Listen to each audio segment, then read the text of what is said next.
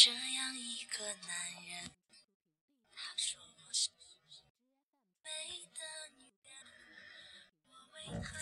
最近，娱乐圈的出轨队又迎来了一位新的成员，这一次是陈思诚。据狗仔爆料，陈思诚深更半夜与两名妙龄女郎孤男两女共处一室，一夜未出。其实，陈思诚到底出轨与否，本身已经不太重要，甚至陈思诚是谁也都没太大的关系。只不过“出轨”这个频繁出现的词语，总是在撩动着无数人的神经，因为它是埋在婚姻中的暗雷。出轨不分男女，但总能为自己找到各种出轨理由的，往往是男人。我的中学物理老师长得英俊潇洒，智力超群，闲暇时还爱好各种发明，申请了不少的专利。这样优秀的知识分子，你认为他会效法古圣先贤？谨守现有的婚姻道德规范吗？然而，他也出轨了。出轨的理由说的比一般没有文化的男人水平还是高级那么一点点的。他的理由是和他老婆没什么共同语言。的确，他老婆小学文化程度，没那个本领。和他探讨啥高深的量子力学问题，但是都和他结婚二十来年了，他们的孩子都马上要生孩子了，现在才来说这个，早干嘛去了呢？这借口看似高大上，实则拙劣无比。二十几年前，他只是刚从乡下出来的毛头小伙。那时他一无所有，所以对待婚姻，他没有多少选择的余地。而现在他的事业上有点成绩了，于是看着身边的黄脸婆，当然越看越嫌弃。当然了，你可以说爱的权利神圣不可侵犯，你有自由迎来人生的第二春。但是，要爱，也请你光明正大，不要偷鸡摸狗。第一春的事情没解决清楚，就先不要考虑第二春。出轨从来都是只有人渣才会干的事儿。很多人类学家跟我们描绘出这样一幅场景。在上海实行群婚制的远古时代，一个男人坐在村口，看着部落里一群孩子在附近蹦蹦跳跳、嬉戏打闹，和部落里其他的男人一样，他不知道这群孩子中哪一个是他的孩子，或者都不是。可是他是一名优秀的猎手。供给部落的大部分猎物，都是他凭自己的本事打下来的。但这些猎物呢，部落里所有的孩子都在享用。他越想越觉得不是滋味儿，很想把自己亲生的孩子找出来，以后就只把猎物给自己的亲生孩子。他想来想去，觉得唯一可行的办法。就是和部落里其中一个女人建立长久且排他的亲密关系，但前提是双方要愿意，并且互相给予承诺。这就是婚姻的起源，从一开始就和承诺密切相关。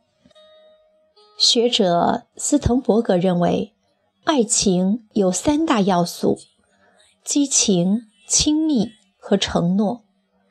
承诺是爱情中最理性的成分，也是最核心的成分。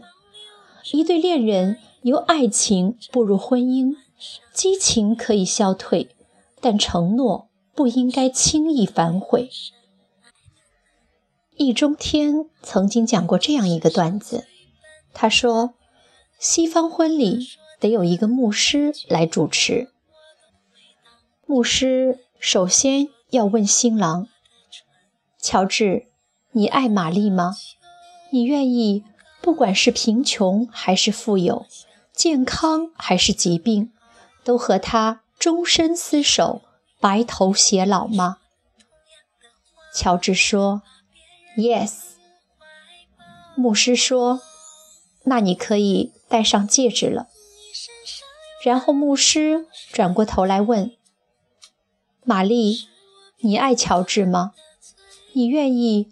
不管是贫穷还是富有。”健康还是疾病，都和他终身厮守，白头偕老吗？玛丽也说：“Yes。”牧师说：“你也可以戴上戒指了。戴完以后，你们就可以接吻了。”易中天认为，婚姻是一种契约关系。牧师问话是在审核是否代表当事人的愿望，戴戒指就是在合同上签字，而接吻就是在交换合同文本。西方文化中蕴含这种契约精神，不需要苦口婆心的道德说教，不需要通奸法条的威慑恐吓，而这正是我们的文化中。稍微欠缺的东西，所以无怪乎在中国总是会有那么多婚内出轨的人，丝毫不感觉愧疚，反而首先想到为自己开脱。我只是犯了天底下男人都会犯的错，如此的厚颜无耻，实在令人心寒。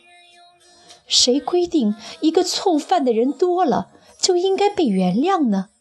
无论多少人犯错，错了就是错了。诚然，感情这种事，没有人能预料得到发展的方向。正如陈思诚曾经说过的那样，对于婚姻的背叛，哪怕是心理上的游离，每个人都有。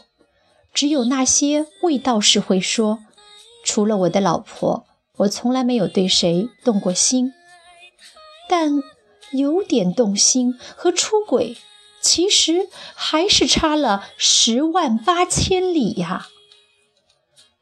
也许很多人真的做不到今生今世只爱一人，婚姻法也没有规定一个人一生只能爱一个人。但是婚姻法规定，同时只能和一个人结婚。如果真的爱上了别人，而且爱得死去活来的，考虑清楚，告诉伴侣，好聚好散，结束一份婚姻契约，然后你再去寻求另一段的感情。诚然，每个人有权利追求爱的自由，但这并不意味着可以为了自己的爱去伤害别人，难道不是吗？如果不能天长地久，但请至少不要欺骗，别出轨，这已是对已婚者的最低要求了。这是我们对婚姻。最后的敬畏。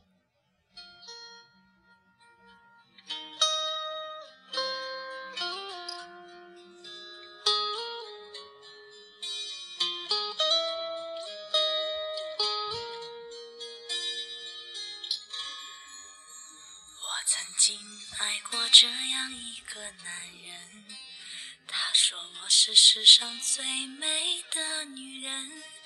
我为他保留着那一份天真，关上爱别人的门，也是。这个被我深爱的男人，把我变成世上最笨的女人。他说的每句话我都会当真。他说最爱我的唇，我的要求并不高，待我像从前一样好。可是有一天，你说了同样的话，把别人拥入怀抱。你身上有他的香水味，是我鼻子犯的罪，不该嗅到他的美，擦掉一切陪你睡。你身上有他的香水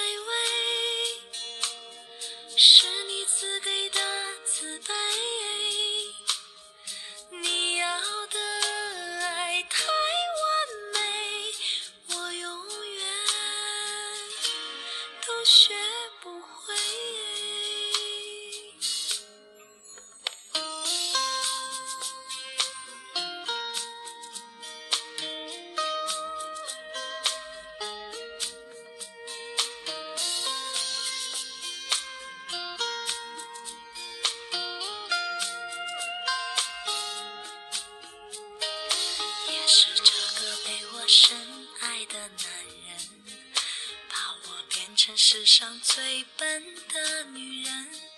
他说的每句话我都会当真。他说最爱我的唇，我的要求并不高，待我像从前一样好。可是有一天，你说了同样的话，把别人拥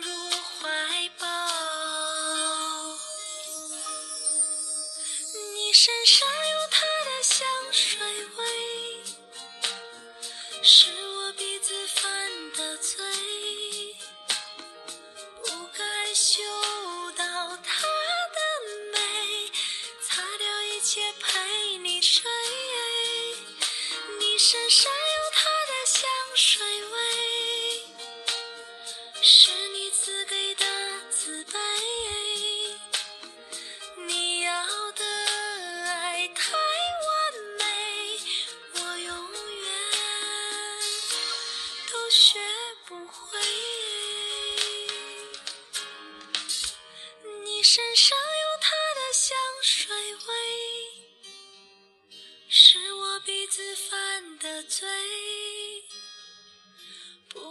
嗅到她的美，擦掉一切陪你睡。